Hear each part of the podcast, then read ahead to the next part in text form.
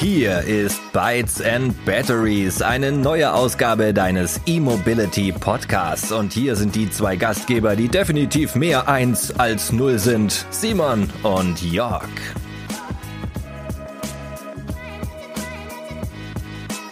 In unserer heutigen Folge sprechen wir für euch mit Alexander Mönch, Deutschland und Österreich-Chef von FreeNow, ehemals MyTaxi. Das Ride-Hailing Joint Venture zwischen BMW und Daimler ist einer der führenden Mobilitätsanbieter Europas. Gegründet 2009 als erste Taxi-App, die eine direkte Verbindung zwischen Fahrgästen und Taxifahrern herstellt, ist FreeNow mittlerweile in über 100 Städten und mit mehr als 100.000 Fahrern verfügbar. Doch wie viel E-Mobilität steckt denn in der App oder hinter dem Unternehmen? Das finden wir heute gemeinsam raus. Der and Batteries Podcast wird präsentiert von imherzengrün.de. Jetzt kannst du Elektromobilität nach außen tragen. Nachhaltige Kleidung in coolen Designs rund um das Thema Elektromobilität und viele weitere schöne Motive gibt es jetzt auf imherzengrün.de. Ja, hallo Alexander, herzlich willkommen bei uns im Podcast und schön, dass du dir die Zeit äh, nimmst, mit uns zu sprechen. Für die Hörer erstmal, die dich vielleicht noch nicht kennen, wo kommst du her, was treibt dich an und was ist deine Aufgabe bei FreeNow? Ja, hallo Simon, schön, dass ich dabei sein darf bei eurem Podcast. Wo komme ich her? Also so vor elf, zwölf, dreizehn Jahren war ich äh, selbst auch in der Startup-Szene zu Hause ich hatte mit Freunden eine eigene Firma gegründet und wollte mit animierten Erklärfilmen Paid Content im E-Health-Sektor anbieten. Aber die internationale Finanzkrise hat uns dann damals den Investoren, uns und den Investoren, den Boden weggezogen. Äh, und dann ist uns auch persönlich irgendwann die finanzielle Kraft verloren gegangen. Aber wie es halt so ist im Leben, da geht eine Tür zu und dann geht die nächste wieder auf. Und als eben die Tour bei uns zuging, ist sie für mich dann bei MyTaxi aufgegangen. Die Gründer waren damals auf Expansionsmodus. Ich habe mir deren Pitch durchgelesen auf einer damals noch sehr, sehr rudimentären Website äh, und äh, auch sofort das Potenzial erkannt. Das ist jetzt gut äh, zehn Jahre her und wie man sieht, die Einschätzung äh, war nicht schlecht mit dem Potenzial. Wir ähm, haben jetzt in diesen zehn Jahren den deutschen Marktführer aufgebaut und sind in Europa der führende Multiservice-Anbieter mit einer Präsenz in äh, zehn Ländern und 120 Städten. Heute bin ich bei FreeNow, wie wir ja heute heißen, äh, in der Verantwortung für Deutschland und Österreich. Du hattest es genannt. Ich kann mir auch aktuell keine spannendere Branche als die Mobilitätsbranche vorstellen zum Arbeiten. Die Welt befindet sich in einem fundamentalen Wandel, die Digitalisierung und die notwendigen Klimaziele wird die Art, wie wir uns fortbewegen in den nächsten zehn Jahren, signifikant verändern. Und äh, das, äh, woran wir arbeiten oder das, was wir sehen werden, ist ein Konzert aus einem starken Umweltverbund in den Städten. Also da haben wir einmal den ausgebauten, enger getakteten ÖPNV. Wir werden sehen, kreuzungsfreie Radschnellwege, breitere Boulevards für äh, Fußgänger in Ergänzung mit den bewährten und auch innovativen Sharing-Diensten, also das bewährte Taxi, die Mietwagen mit äh, Fahrer, Carsharing, Fahrräder, äh, Scooter, Elektromopeds äh, etc. Und das ist das, was mich tatsächlich antreibt, hier auch ein Rad im Getriebe dieser Veränderungsprozesse zu sein. Du hast es schon erwähnt, Alexander, die Start-up-Szene ist dir nicht fern, ganz im Gegenteil ähm, dann bist du auf jeden Fall der Experte für einen spontanen Quick-Pitch. Vielleicht für die, die Free Now oder auch MyTaxi ähm, es noch, noch nicht kennen oder auch nicht genutzt haben. Wie funktioniert denn eure App und euer Konzept? Welches Problem löst ihr mit eurem Angebot? Los geht's. Mit dieser Frage äh, spulst du bei mir Dinge zehn Jahre zurück, als wir tatsächlich unser Konzept gepitcht haben. Äh, wir sind ja damals ähm, unter der Marke MyTaxi 2010, 2011 so richtig durchgestartet als reine Taxi-App. Äh, wir haben damals gesagt, wir revolutionieren den Markt. Wir stellen eine direkte Verbindung zwischen Fahrer und Fahrgast her, also nicht mehr die klassische Dreiecksbeziehung über die Taxizentralen. Wir haben Verbesserungen äh, versprochen, ich denke auch eingehalten, weil ich denke, dass diese äh, Direktverbindung Fahrer-Fahrgast die volle Transparenz schafft in beide Richtungen. Das gibt ein Plus an Sicherheit, weil eben keine anonymen Services mehr stattfinden. Ich kriege vorab Informationen über einen Schätzpreis. Wir haben im Taxigewerbe keine Preisflexibilität, deswegen konnten wir da immer vorab nur einen Schätzpreis abgeben und auch über die Anfahrtszeit. Es gab dann keine Notwendigkeit mehr, das Restaurant äh, nach der Bezahlung zu verlassen und dann fünf Minuten im Regen zu stehen, weil das Taxi dann irgendwann kommt, sondern man ist genau dann raus, äh, als es eben vorgefahren ist. Wir waren die Ersten, die ein Bewertungssystem ähm, im Taxigewerbe in der Art äh, gebracht hat. Das heißt, wir haben eine ganz neue Form von Qualitätsmanagement aufgebaut. Wir haben gesehen in den Folgejahren äh, besser gepflegte und jüngere Fahrzeugflotten, weil wir gewisse Mindestauflagen für die teilnehmenden Unternehmer gemacht haben, an beispielsweise an das Fahrzeugalter, an die Fahrzeugqualität und haben auch hier das Bewertungssystem für die äh, für die Fahrzeuge zugrunde gelegt. Äh, wir haben 2012 damals unter dem Namen MyTaxi Payment, äh, das war wirklich revolutionär, das bargeldlose Taxifahren eingeführt. Das ist heute in allen Apps Standard und haben es eben auch geschafft. Und das ist eine starke Leistung, 27 Millionen Fahrgäste auf unsere Plattform zu bringen die in 120 europäischen Städten eben die FreeNow Services als Geschäftsreisende oder als Touristen nutzen können. 2019 haben wir dann integriert und dann unter dem Namen FreeNow äh, weitere Mobilitätsangebote, also neben dem Taxi, äh, den Mietwagenservice mit Fahrer, der heißt bei uns äh, Bright, äh, die E-Scooter, E-Mopeds und Carsharing Services, so dass man eigentlich ein integriertes Mobilitätsangebot in der App transparent auch zur Verfügung hat. Und was ist vielleicht noch der Anspruch, um den Pitch sozusagen abzurunden? Der Anspruch ist, dass FreeNow möchte die Menschen praktisch in jeder Lebenssituation äh, grenzenlose Mobilität äh, anbieten und wir möchten einen Beitrag dazu leisten. Da werden wir vielleicht noch öfter drauf kommen, äh, den Individualverkehr, den motorisierten Individualverkehr zu reduzieren ähm, und den Menschen einen Anreiz zu geben, auf ihr eigenes Auto zumindest in den Ballungsräumen äh, zu verzichten. Insofern sehen wir uns als intelligente Mobilitäts-App, die verschiedene Mobilitätslösungen smart miteinander vernetzt. Super, vielen Dank. Ähm, das war sehr interessant. Ähm, da möchte ich aber auch natürlich gleich anschließen, denn wir haben hier äh, viele kritische Hörerinnen und Hörer. Ja, ähm, und als E-Mobility Podcast müssen wir natürlich auch immer dann einen kritischen Blick hinter die Unternehmen werfen, mit denen wir sprechen. Denn sowohl BMW als auch Daimler bieten ja momentan noch relativ wenige Autos an, die jetzt voll elektrisch sind und haben das Thema Elektromobilität nach Meinung vieler eher verschlafen. Es tut sich natürlich da relativ viel, gerade jetzt in den letzten Wochen, muss ich sagen, was da natürlich auf den Markt kommt. Ich muss jetzt nur mal den EQS natürlich erwähnen und weitere Fahrzeuge und BMW bringt ja natürlich im iX4 und anderen Fahrzeugen jetzt auch ähm, wieder einige Fahrzeuge auf den Markt, also sind so ein bisschen aus dem Winterschlaf erwacht. Gerade aus der Führungsriege aber von BMW wurde natürlich im letzten Jahr wurden da Stimmen laut, äh, dass es quasi kundenseitig keine Nachfrage nach Elektroautos gibt. Und nun rudern die Bayern halt eher zurück und bringen ja nach ihrem ersten Wurf, ich habe es ja gesagt, dem i3, den ich auch selber fahre, oder den i3S, der wirklich klasse ist, weitere spannende Modelle auf den Markt. Welche Schritte unternehmt ihr denn bei FreeNow, um Elektromobilität stärker in euer Angebot zu integrieren? Und welche Rolle spielt ähm, dies für euer Ziel, bis 2030 alle Fahrten sogar emissionsfrei abbilden zu können?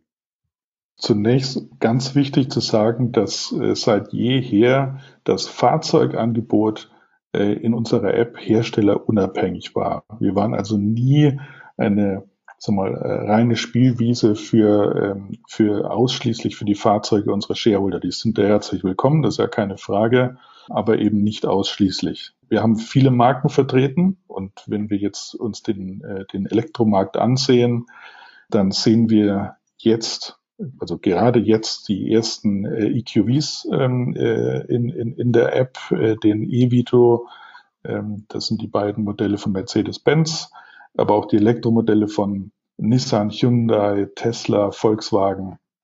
Auch die Plug-in äh, hybriden elektrischen Fahrzeuge sind äh, zu erwähnen, äh, insbesondere von, äh, von LEVC, also das, das London Taxi, das äh, insbesondere geeignet ist als Inklusionstaxi, weil es über eine Rollstuhlrampe verfügt. Im Taxigewerbe waren lange Jahre die hybriden Fahrzeuge die Übergangstechnologie.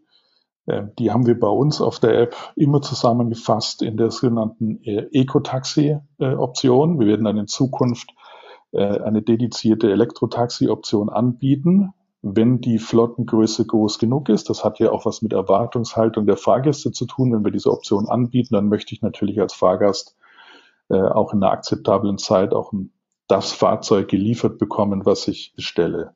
Der, der Bottlenecks für, de, für das Elektro-Taxi ähm, das kennt ihr, das sind natürlich die, die Kaufpreise, äh, die relativ hoch sind im Vergleich zu einem äh, herkömmlichen äh, Dieselfahrzeug oder Dieseltaxi. Das ist die Ladeinfrastruktur zum Teil immer noch, kommt so ein bisschen an, über welche Stadt wir sprechen. Und die Reichweiten natürlich, weil die Fahrzeuge natürlich im, im Gewerbe permanent unterwegs sind und vor allem äh, im Schichtdienst arbeiten. Und zu guter Letzt denke ich auch, dass die steigenden Strompreise, die wir in den letzten Jahren gesehen haben, sicherlich auch äh, nicht hilfreich waren äh, für einen schnellen Durchbruch. Aber ähm, vieles hat sich geändert. Der Klimaschutz spielt äh, zu Recht äh, eine herausragende Rolle auf der politischen Agenda. Das sehen wir ja aktuell in dem aufkommenden äh, Wahlkampf. Es sind, äh, wenn ich richtig informiert bin, 6,7 Prozent der Kfz-Neuzulassungen bereits elektrisch. Die Tendenz ist stark steigend. Und äh, damit steigt natürlich auch der Druck auf das Taxigewerbe. Wenn wir da mal die Zahlen uns ansehen, in einer Stadt wie Berlin, muss man mit den Zahlen ein bisschen aufpassen, weil während Corona die Anzahl der Lizenzen doch deutlich gesunken ist. Aber wenn wir in Berlin Taxi- und Mietwagen-Lizenzen zusammenfassen dürften, also aktuell rund äh, 10.000 Fahrzeuge äh, im Schichtdienst in der Stadt äh, unterwegs sein. Und das ist natürlich in Summe schon ein Verbraucher. Und da kann man mit einer Umstellung viel erreichen. Wenn wir über aktuelle Initiativen sprechen, also was tut Free Now oder wo beteiligt sich Free Now, müssten wir kurz die Stadt wechseln äh, und von Berlin nach Hamburg gehen. Da hat jetzt ein ganz interessantes Projekt äh, gestartet, das nennt sich Zukunftstaxi äh, Hamburg. Das wurde initiiert von dem grünen Verkehrssenator Agnes äh, Tiax. Äh, und da wurde ein Projekt gebildet, gemeinsam mit, äh, den, mit Partnern aus dem Taxigewerbe, um in den nächsten zwölf Monaten 300 äh, neue Elektrotaxis auf den Markt zu bringen. Und wir reden vom Markt, wo es eine Handvoll Taxis gibt, ne? Elektrotaxis. Das heißt, das ist eine signifikante Steigerung. Äh, und diese Fahrzeuge werden natürlich dann auch die die Dieseltaxis äh, entsprechend ersetzen. Insgesamt hat sich der Verkehrssenator zum Ziel gesetzt, bis zum Ende seiner aktuellen Legislaturperiode, also bis 2025, das, äh, das gesamte Hamburger Taxigewerbe zu elektrifizieren. Also das ist nur der Start. Und wenn wir von Gesamt reden, sind es Corona-bedingt aktuell 2800 Lizenzen, die in der Stadt sind. Also das ist, ähm, ist ein großes Ziel. Ähm, und der Erfolg dieser ersten Förderstufe, ähm, da wurden jetzt 150 äh, Taxis gefördert. Ähm, die Förderung war innerhalb von wenigen Stunden vergriffen und abgeholt. Ähm, sind die drei Komponenten. Das eine, das, das kennt man, das ist die BAFA-Förderung des Bundes. Das können sich ja nicht nur Gewerbetreibende, sondern auch Privatpersonen abholen. Diesen äh, Umweltbonus bis zu 9000 Euro. Und dann kam eben dazu eine Zusatzförderung aus Hamburg, wo Hamburg gesagt hat, für die Anschaffung eines Elektrotaxis geben wir nochmal für ein normales Taxi 10.000 Euro dazu, für ein Inklusionstaxi 20.000 Euro. Das sind große Zahlen. Allein diese Inklusionstaxiförderung äh, wurde wenige Minuten nach Mitternacht, als das am 12. April freigeschaltet wurde, waren die weg. Also wenn man das politisch wirklich möchte, diese Ziele erreichen, Barrierefreiheit, soziale Teilhabe, dann geht das.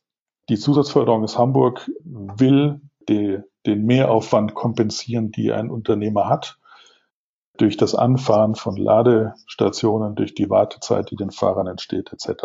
Und dann kommen eben Projektpartner noch dazu, wie FreeNow. Äh, wir haben nochmal ein Außenwerbungspaket geschnürt für die äh, Unternehmer und geben ja auch nochmal gut 3000 Euro dazu, so dass es eben möglich ist, dass in einem ja margenarmen äh, Gewerbe wie dem Taxigewerbe die Unternehmen in die Lage versetzt werden, sich bei einem ohnehin anstehenden Fahrzeugwechsel, also nach gut drei Jahren, im Vergleich zu einem Dieselfahrzeug nicht wesentlich äh, besser zu stellen. Und das wird eben erreicht in diesem Projekt in Hamburg. Ähm, und das ist ein ja, Erfolgsmodell, das wir nun auch in die anderen deutschen Großstädte exportieren wollen und äh, werben ausdrücklich für dieses Modell in den Stadtverwaltungen, in der Kommunalpolitik. Ich habe jetzt einige oder die ersten Gespräche geführt und die sind durchaus positiv äh, verlaufen. Und diese äh, Initiativen und diese Projekte sind eben auch Teil unserer Move to Net Zero Strategie. Du hattest es in deiner Frage kurz angesprochen, wo äh, FreeNow anstrebt, bis 2025 50 Prozent äh, der äh, Touren lokal emissionsfrei zu vermitteln und eben äh, bis 2030 100 Prozent. Und dafür stellen wir insgesamt äh, 100 Millionen Euro an Ressourcen äh, bereit in den nächsten Jahren für diese Art von Unterstützungen, für, für Promotions, äh, für Incentives auf der Fahrgastseite im Rahmen der Produktentwicklung, durch Kompensationsleistungen durch den Verbrauch äh, unseres eigenen Unternehmens äh, etc.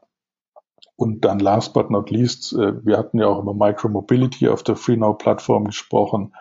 Alle Micromobility-Services äh, durch unsere Partner fahren natürlich bereits voll elektrisch.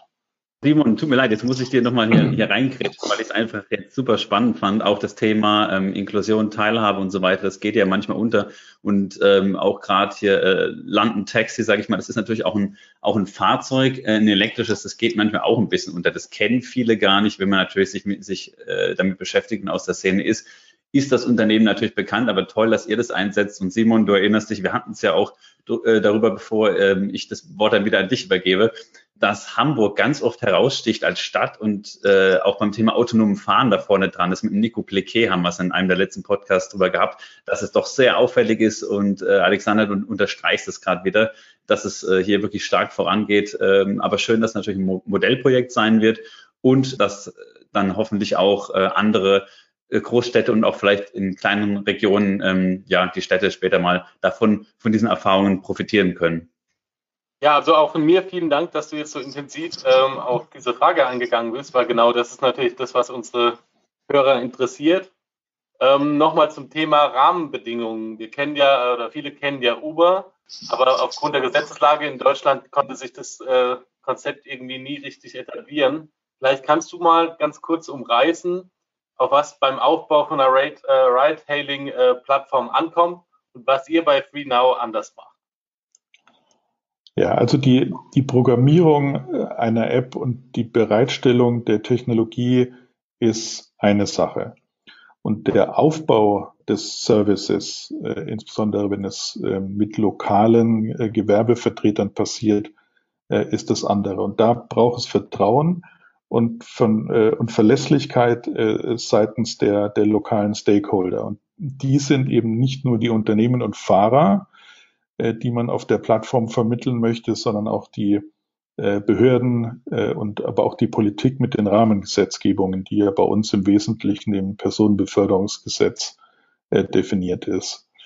Ähm, und da haben andere Plattformen sicherlich äh, Fehler gemacht und äh, wurden ja dann auch in den Anfangsjahren deutlich in ihre Schranken äh, verwiesen.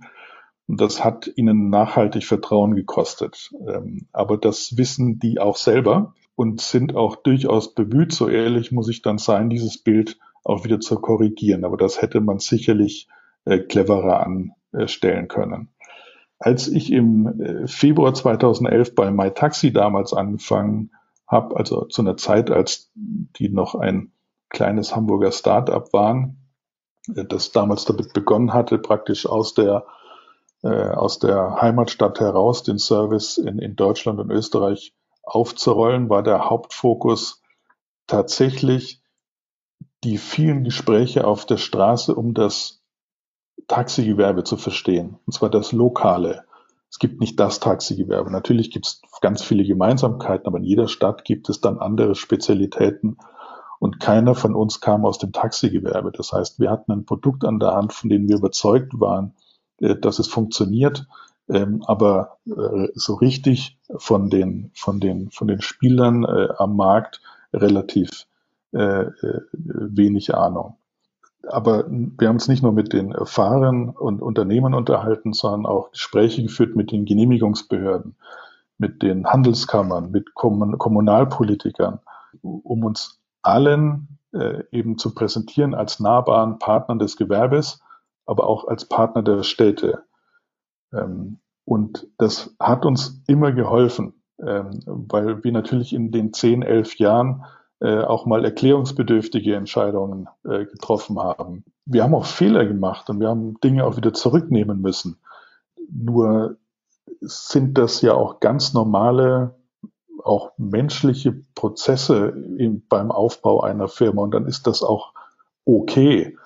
Nur wenn du als arrogant wahrgenommen wirst und die Türen zu sind, dann wird dir das auch anders übel genommen. Und diesen nahbaren oder diesen Ansatz äh, verfolgen wir auch heute noch konsequent, äh, konsequent weiter.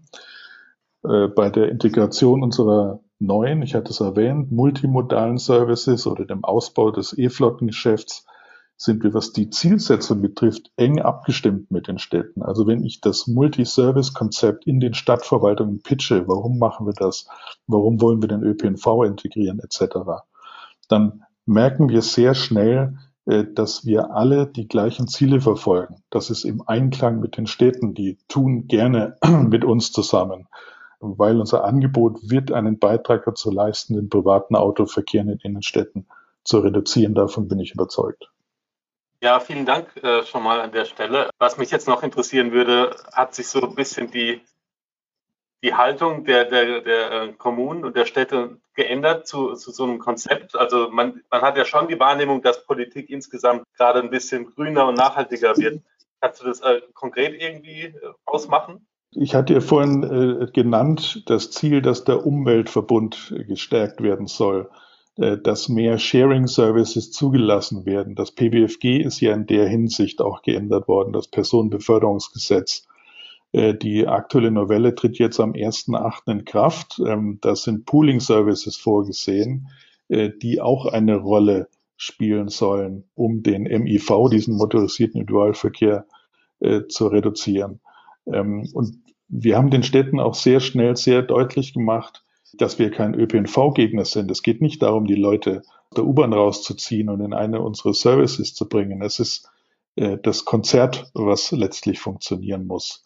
Und die Menschen, die da draußen es gewohnt sind, ähm, mit ihren Autos seit Jahren von den Ballungsräumen in die Innenstädte zu pendeln und wieder zurück, äh, die, die werden nicht bloß, weil es eine App gibt, plötzlich ihr Auto stehen lassen, ja, sondern es geht wirklich darum, dass das Bewusstsein da einzumassieren, die Services entsprechend ja integriert und transparent zu gestalten. Also zum einen, indem dann wirklich die gesamte Mobilitätspalette transparent verfügbar ist. Also was gibt es in dieser Stadt? Ähm, durch die Integration ähm, äh, wird die Anschlussmobilität äh, gewährleistet, weil ich sehe, wenn ich den einen Service sozusagen äh, verlasse, kann ich dann den Anschlussservice direkt nutzen. Ist der verfügbar? Da muss ich also nicht erst eine App zumachen, die nächste wieder aufmachen. Durchgehendes Ticketing wird eine Rolle spielen äh, in, in, in, in Zukunft. Das bisschen Vision, was ich jetzt hier auch noch mitverkaufe, das gibt es alles noch nicht in Gänze, weil ich natürlich nicht möchte, äh, auf meiner Fahrt durch die Stadt einen ERN-Code, eine Streifenkarte und dann vielleicht noch ein ausgedrucktes Stück Papier, äh, sondern das muss sagen wir, seamless äh, alles funktionieren.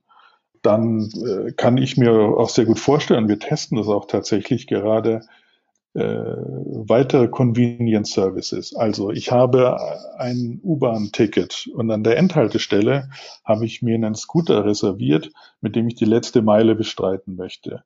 Die App realisiert aber, dass in 20 Minuten, wenn ich diesen Scooter reserviert habe, wird es genau da das Regnen anfangen. Und das will ich nicht im Regen mit dem Scooter fahren. Deswegen schlägt mir die App vor, da steht eine Straße weiter ein Carsharing-Fahrzeug. Kann ich das für dich blockieren? Nimmst du das stattdessen? Ja, dass wir auch in diesen Bereich reinkommen. Wir wollen den ÖPNV integrieren ähm, ganz bewusst, weil wir in das Thema Mobilitätsbudget einsteigen. Wir testen das demnächst erstmal mit den eigenen Mitarbeitern. Das Produkt ist schon sehr weit fortgeschritten und werden es dann weiter ausrollen. Das ist die Geschichte für größere Unternehmen, die sagen, heute stellen wir den Leuten noch teure Fahrzeuge vor die Tür. In Zukunft wollen wir ihnen ein Mobilitätsbudget geben, vielleicht den Zusatz zu einem kleineren Dienstwagen oder anstatt des Dienstwagens, sodass der Mitarbeiter ähm, sich situationsgemäß sich das aussucht, was äh, für ihn gerade äh, am besten ist. Und dieses Mobilitätsbudget braucht eben zwingend den ÖPNV, weil natürlich keine Firma die Mitarbeiterin ähm, den ganzen Tag mit dem Taxi durch die Gegend fahren lassen kann.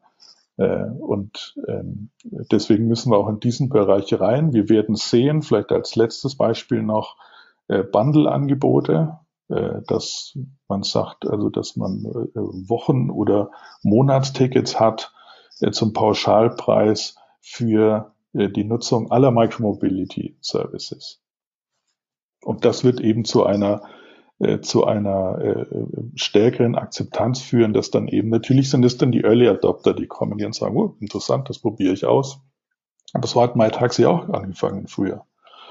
Und dann wird das sicherlich in die Breite gehen. Dann würden ordnungspolitische Maßnahmen das Ganze flankieren, weil natürlich die Städte auch den den Parkraum reduzieren wollen. Sie werden den verbleibenden Parkraum extrem verteuern. Äh, City Maut kennen wir aus anderen Ländern. Also da wird eine Menge auf uns zukommen und ich glaube, äh, dass wir hier das richtige Produkt haben. Und nochmal, es ist genau die Story, Story, die ich jetzt erzählt habe, ist genau die Geschichte, die wir auch mit den Städten teilen letztendlich.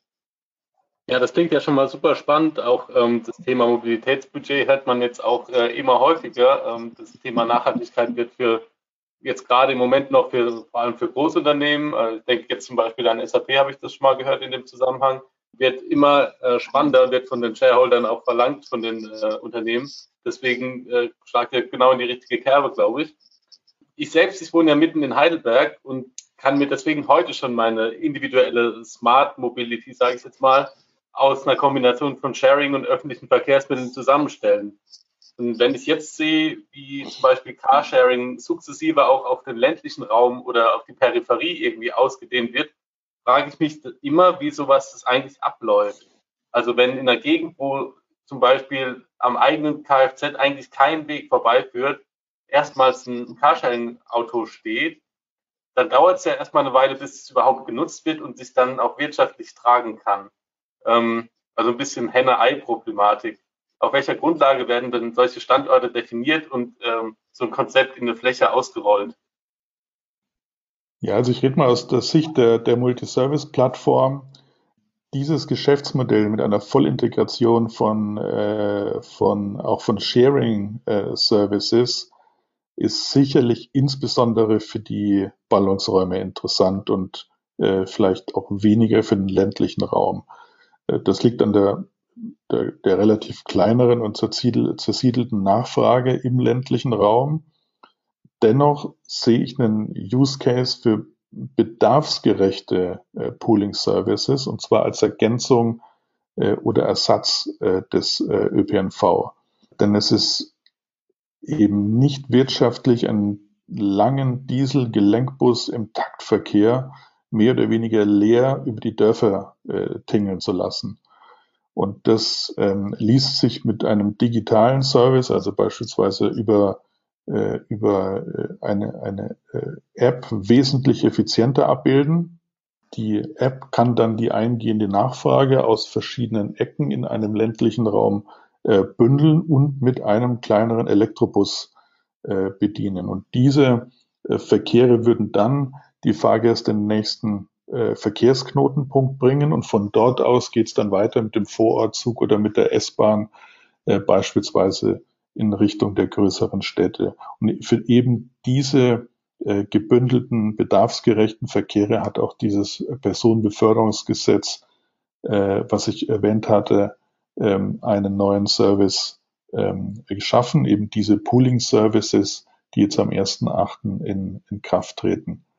Äh, wir haben selbst das 2017, 18 mit einem Service, wir hatten das MyTaxi Match genannt, ähm, einen solchen Pooling-Service mit Taxis allerdings in Hamburg, Berlin und München auf den Markt gebracht und getestet. Das hat erstmal technisch wirklich sehr gut funktioniert. Aber die Menschen waren in der Masse noch nicht bereit, zumindest zu dieser Zeit noch nicht bereit, sich die Fahrten mit Fremden in kleineren Gefäßen zu teilen. Also es war ein interessantes, aber es war auch ein teures Experiment weil wir das auch ähm, subventioniert haben. Wir haben viele Gutscheine ausgegeben, incentiviert, damit das bisschen Traction sozusagen auf dieses Angebot draufkommt. Äh, aber ich glaube weniger an das eigenwirtschaftliche Pooling, also wirklich Pooling-Angebot, äh, was rein profitorientiert ist, äh, als an das subventionierte Pooling als Ergänzung der ÖPNV äh, im, im ländlichen Raum, so wie ich es gerade äh, geschildert hatte. Und äh, noch ein Wort äh, zu Heidelberg. Das hat mich herausgefordert. Ich habe nachgesehen, wir bringen tatsächlich mit unserem Taxiservice in Heidelberg äh, jeden, jeden Monat ein paar hundert Fahrgäste an ihre Ziele. Und in dem Zusammenhang will ich auch noch erwähnen, dass wir mit unserem Partner Voi, äh, den schwedischen E-Scooter-Provider, jetzt auch E-Scooter in Karlsruhe, Augsburg, Lübeck, Aachen und Nürnberg auf den Markt bringen was dann auch nochmal nur äh, ergänzt werden will, dass wir eben nicht nur in den Millionenstädten Services anbieten. Also es tut sich wirklich was auch, auch im ländlichen Raum. Ja, vielen Dank, ähm, Alexander. Wir kommen so langsam schon zum Schluss und möchten dir aber gerne noch ein paar Fragen stellen. Also unsere schnelle Runde, unser kurzes Frage-Antwort-Spiel. Bitte antworte spontan und lass dir nicht allzu viel Zeit. Bist du bereit? Ja. Dein erstes Auto? Ein gebrauchter roter Opel Astra Kombi, gekauft im August 1995. Steht zwar nicht im Fragekatalog, aber dein jetziges Auto? Mein jetziges Auto ist ein äh, Audi A6. Nutzt du dann auch ab und zu mal Free Now? Permanent. Ich bin äh, sehr viel in unseren Städten unterwegs und nutze unsere Services da täglich. Dein Lieblingselektroauto? Schwierig. Was ich tatsächlich gerne mal fahren würde, wäre ein Audi e-tron.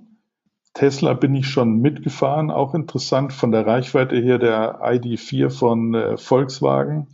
Neugierig wäre ich aber auch auf die kommenden größeren EQ-Modelle von Mercedes.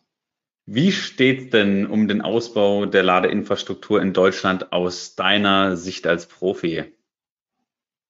Ich glaube, dass der politische Druck mittlerweile groß genug ist äh, und auch viele Förderprogramme am Markt sind.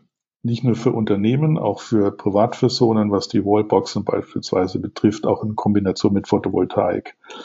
Ähm, insofern bin ich zuversichtlich, dass der Ausbau mit der Nachfrage äh, mitgeht. Und was die Infrastruktur angeht, äh, bin ich auch davon überzeugt, dass die Mineralölkonzerne, die ein sehr dichtes Tankstellennetz haben, nicht auf ewig nur Benzin verkaufen werden. Ja, mit der These, da gehen wir auf jeden Fall mit, Simon, oder? ja, letzte Frage. Autonom fahren lassen oder selber fahren? Selber fahren. Ähm, ich gehöre zu der Generation, die äh, mit 18 noch den Führerschein schnell machen wollte und äh, gerne Auto fährt. Das gebe ich äh, zu. Wobei ich auch ergänze, dass das Auto, was ich aktuell habe, ähm, ausschließlich auf der, fast ausschließlich auf der Langstrecke benutzt wird. Äh, es muss für mich familientauglich sein und eine hohe Reichweite haben und äh, da muss einiges Gepäck rein. In der Stadt setze ich auf den ÖPNV und auf Muskelkraft. Ich bin auch äh, sehr gerne ein Radfahrer ohne Elektro.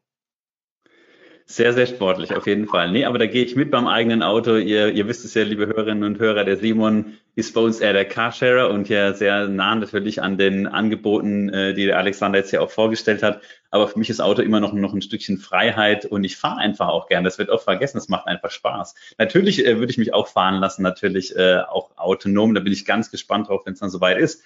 Aber selber fahren, Alexander, sind wir uns eigentlich irgendwie, irgendwie hat's doch was. Ich habe auch direkt mit 18 den Führerschein gemacht. genau. Ja, dann vielen lieben Dank, dass du dir hier als wirklich äh, viel beschäftigter Mann äh, die Zeit genommen hast, ja. Ähm, und wir direkt mit dem Deutschland- und Österreich-Chef von FreeNow hier sprechen durften. Vielen Dank fürs Gespräch und weiterhin viel Erfolg auf eurem Weg. Wir werden euch im Blick behalten und sicher auch nochmal in nächster Zeit, sei es jetzt Monaten oder Jahren, auf dich zurückkommen als Gesprächspartner und wir sind gespannt, wie sich das Ganze dann weiterentwickelt hat. Bis dann. Ich war sehr gerne Ciao. dabei. Gerne wieder. Danke euch. Alles Gute. Vielen Dank auch von mir. Ne? Tschüss. Ciao. Tschüss. Hallo ihr Lieben, wir sitzen hier im VW ID4, den wir natürlich auch mal für euch unter die Lupe nehmen. Ähm, als der ID3 neu rauskam, hatten wir einen der ersten Fahrzeuge und durften den fahren. Und jetzt mal hier der Vergleich zum VW ID4. Der Simon war so nett und hat den ausgeliehen bei Stadtmobil. Das freut uns, dass, dass auch da die Flotte ausgebaut wird. Da haben wir auch öfter mal, öfter mal einen Tesla her und jetzt eben den ID4. Wo hast du den denn her, Simon? Aus Karlsruhe, oder? Genau, den habe ich am Freitagabend in Karlsruhe abgeholt und wir waren gestern schon ähm, an der Mosel unterwegs, waren da was essen und haben schon ähm, ein paar hundert Kilometer abgerissen. Habt ihr geladen zwischenzeitlich? Ja, wir haben auch geladen. Wir waren in, in Bing bei Ionity und da auch äh, oberhalb von 120 äh, kW geladen, also geht schon richtig gut vorwärts. Also das ist ja hier die Version mit dem großen Akku der bis 125 kW laden kann. Deswegen macht schon Spaß.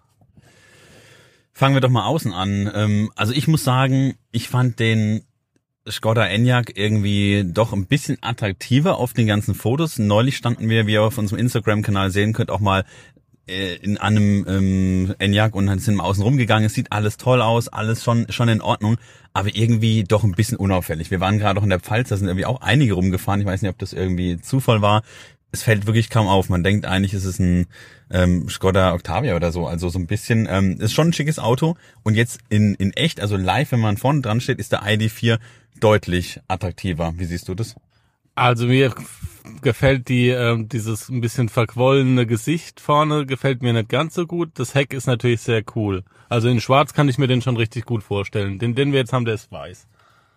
Genau, seht ihr auch auf unserem Instagram-Kanal, da haben wir auch einige Fotos hochgeladen und auch Videos. Und ja, klar, vorne natürlich, ich denke, das, das Design vorne soll irgendwie gefällig sein äh, in der Front und äh, ist sich auch dem Fußgängerschutz geschuldet. Hinten sieht er wirklich schön knackig und so ein bisschen gedrungen aus, auf jeden Fall sportlich. Und es wird ja auch die VW ID4-Version geben, und zwar vom G, also als GTX. Äh, das ist ja dann so ein bisschen die elektrische GTI-Marke, glaube ich, kann man so sagen. Und äh, ja, das wird spannend. Da hat man noch so ein paar mehr Akzente. Was hat denn der hier an äh, Fahrleistung oder an, an, ähm, an Leistung. Der hat, glaube ich, jetzt 204 PS und 150 Kilowatt, oder? Ganz genau. Und ähm, angeblich können diese 150 Kilowatt 30 Minuten abgerufen werden.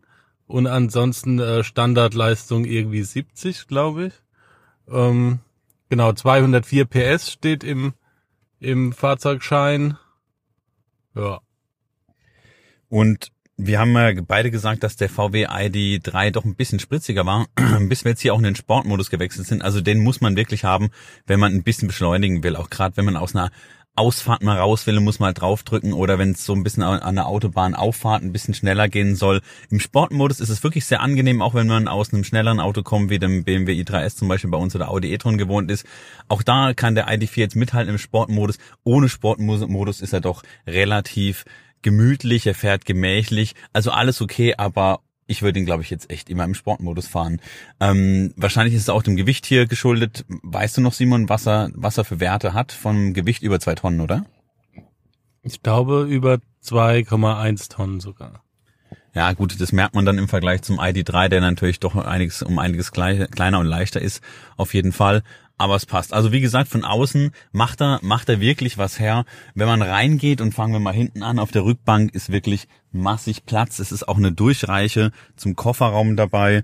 Also ähm, hier kann man wunderbar Kindersitze reinpacken und die Kinder haben dann natürlich die Füße ein bisschen hoch. Da hast du noch unten richtig Laderaum und wir sind jetzt beide ziemlich weit nach hinten gehockt, also auf den auf dem Frontgestühl vorne auf dem Fahrer- und Beifahrersitz und auch hinter uns ist immer noch richtig Platz. Und ja, nach oben, wenn man hier mal ein bisschen schaut, bei mir passen auf jeden Fall anderthalb Fäuste. Der Simon ist, glaube ich, so ein bisschen größer als ich, bei dir aber auch eine gute Faust, gell? Also Kopffreiheit ist auch gegeben. Ähm, die Rundumsicht finde ich, finde ich wirklich klasse. Und das Auto fährt sich traumhaft. Also ich finde es wirklich super entspannt im Sportmodus, wie gesagt, den, den brauche ich. Äh, die Rekuperation klassisch bei VW auf D äh, segelt man halt eher, da passiert nicht viel. Wenn man auf B schaltet, hat man so diese klassische ähm, Rekuperation, die man auch vom äh, VW E-Golf jetzt irgendwie kennt. Ein bisschen stärker noch, also wirklich sehr, sehr angenehm abgestimmt. Das Bedienkonzept, ja, sag mal was hier so zum, zum Bedienkonzept und auch zum Innenraumdesign. Also das Innenraumdesign gefällt mir, gefällt mir gut, aber die Instrumente wirken so ein bisschen billig und auch die, ähm, die Sprachassistenz ist wirklich echt schlecht, muss man sagen. Also oft wird, werden Dinge nicht verstanden, die einfachsten Dinge, einfachsten Commands, es geht heute nicht mehr. Wir hatten es ja schon drüber, Simon. Äh, man sollte sich, glaube ich, hier, man sollte den Software-Leuten die Software überlassen und nicht selbst irgendwelche Leute anheuern, die dann hier die Software machen. Also die haben sicher ihr Bestes gegeben, aber irgendwie, oder? Hat uns jetzt nicht gerade begeistert. Ja, also tatsächlich ist der VW wirklich dran, äh, was, was Software angeht, aufzurüsten. Aber hier ist auf jeden Fall noch Luft nach oben ähm, beim Interface. Und ähm, ja, auch was du sagst, die, die Oberflächen, diese, diese Hochglanz-Klavieroptik ist jetzt absolut nicht mein Fall und halt äh, wirklich, man sieht jeden Fingerabdruck. Ähm, das würde ich auch in einem Nicht-Elektroauto auch nicht gut finden, aber das sieht halt alles ein bisschen billig aus und das finde ich, finde ich nicht ganz so schön. Ansonsten ist das ganze, das Cockpit natürlich sehr aufgeräumt ähm, und sehr clean und schick. Aber wie gesagt, das mit den Schaltflächen müsste, äh, könnte anders sein. Kann ich nur unterstreichen. Und ich bin auch wirklich, wie auch beim ID3, da habt ihr das im Podcast schon gehört, auch wirklich immer wieder auf irgendwelche Knöpfe gekommen. Klar, da gewöhnt man sich dran, aber die sind doch relativ breit nach außen gezogen und man kommt wirklich, also ich zumindest, ich weiß nicht, ob es dir auch passiert ist, aber wirklich aus Versehen auf irgendwie Tempomat oder sonstige Dinge. Also es ist schon, ist schon ein bisschen störend und ich weiß eben auch immer noch nicht, wie ich es bedienen soll. Und was dem Simon aufgefallen ist, das habe ich jetzt noch gar nicht gesehen. Ähm, du hast quasi auf der rechten Seite des Multifunktionslenkrads die Möglichkeit, nach rechts und nach links lauter und leiser zu machen. Nach rechts Musik lauter, nach links leiser und dann nach oben und nach unten zum nächsten Lied. Eigentlich ist es doch immer andersrum, oder? Also auch das ist so ein bisschen verwirrend gemacht. Da weiß ich auch nicht, wer das abgesegnet hat oder ob, denn, ob das nicht aufgefallen ist. Dir ist es jetzt aufgefallen, aber ist es tatsächlich so? Ist es eigentlich immer anders, oder?